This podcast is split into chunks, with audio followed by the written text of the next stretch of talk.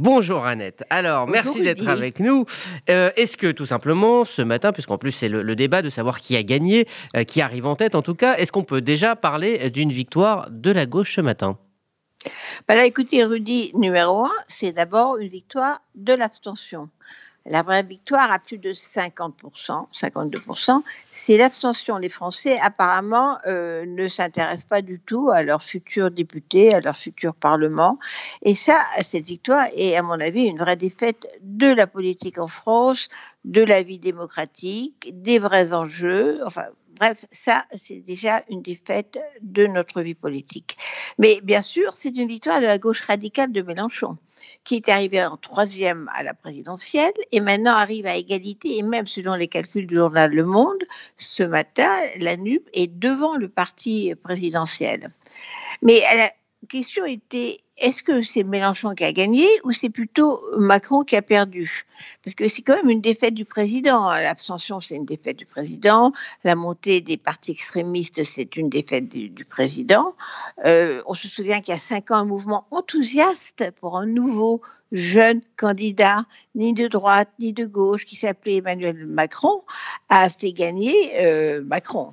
Aujourd'hui, c'est un mouvement inverse qui rejette Macron, qui ne provoque plus ni enthousiasme ni amour, et laisse une autre tête, Jean-Luc Mélenchon, provoquer enthousiasme et amour. On a l'impression que cette gauche qui arrive est nouvelle, qui n'a rien à voir avec le vieux Parti socialiste. Et si on regarde les résultats à Paris, on voit qu'il y a cinq ans, c'était un raz-de-marée pour En Marche.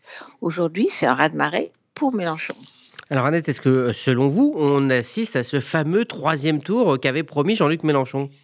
Mais oui, euh, on voit que ce troisième tour arrive, euh, puisqu'ils sont à égalité, euh, mano à mano, comme disaient les commentateurs ce matin.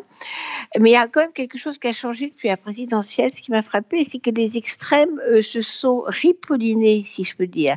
Ils avancent masqués, que ce soit Le Pen, qui a d'ailleurs fait un très bon score, il faut le noter, ou Mélenchon, qui gomme leur extrémisme ils arrivent maintenant, Le Pen ne parle pas trop d'immigration et Mélenchon évite de parler d'Europe ou de la guerre en Ukraine. C'est plutôt euh, une personnalisation des uns et des autres. Alors, côté Mélenchon, c'est le pouvoir d'achat, le pouvoir d'achat, le pouvoir d'achat. On ne parle pas des vrais enjeux, on parle évidemment pas de la guerre en Ukraine, de la laïcité, de l'Europe, de l'anti-américanisme frénétique de Mélenchon, de son plan d'alliance avec les Russes après la guerre en Ukraine. Non, pas SMIC à 1500, pas de retraite à 65 ans, augmentation des salaires des fonctionnaires, santé publique. Donc là, ce qu'on voit dans ce troisième tour, qu'on mobilise les Français sur leurs intérêts basiques. Pardon, il n'y a aucune vision politique. Alors c'est vrai qu'on parle de société plus juste, donc les gens sont allés voter pour cette gauche qui défend une société plus juste. Mais c'est aussi quand même pour un Mélenchon qui a soutenu euh, des leaders euh, antidémocratiques comme César Chavez et Vladimir Poutine qui n'ont rien à voir avec euh, les thèmes et les valeurs de la gauche française. Mm. En face et en face, vous avez un Macron qui ne propose aucun programme qui puisse vraiment mobiliser pour une société nouvelle. Alors vous euh, notiez euh, en introduction de, votre analyse euh, le taux d'abstention, il est impressionnant, donc encore record, on le dit à chaque élection, mais donc cette fois plus de 52% d'abstention. Est-ce que justement la participation et donc les réserves de voix seront la clé du second tour? Mais oui, bien sûr. Ils sont tous sur les starting blocks pour aller euh, pêcher les, les abstentionnistes. Euh, d'abord, effectivement, les, les classes défavorisées qui ont peu voté, les jeunes qui ont très peu voté. Donc, ils sont tous partis pour aller chercher.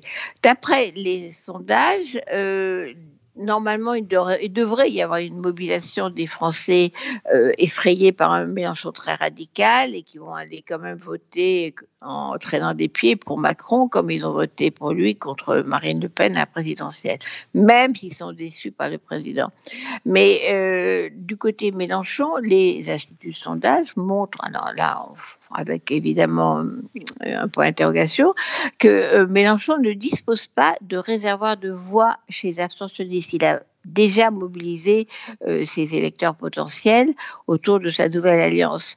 Donc on peut envisager d'avoir effectivement une majorité relative probablement pas absolue pour Emmanuel Macron, mais lui et son équipe devront trouver un programme plus convaincant plus exaltant et plus performant euh, s'ils veulent arriver à gouverner la France pendant cinq ans face à un gros bloc de gauche radicale.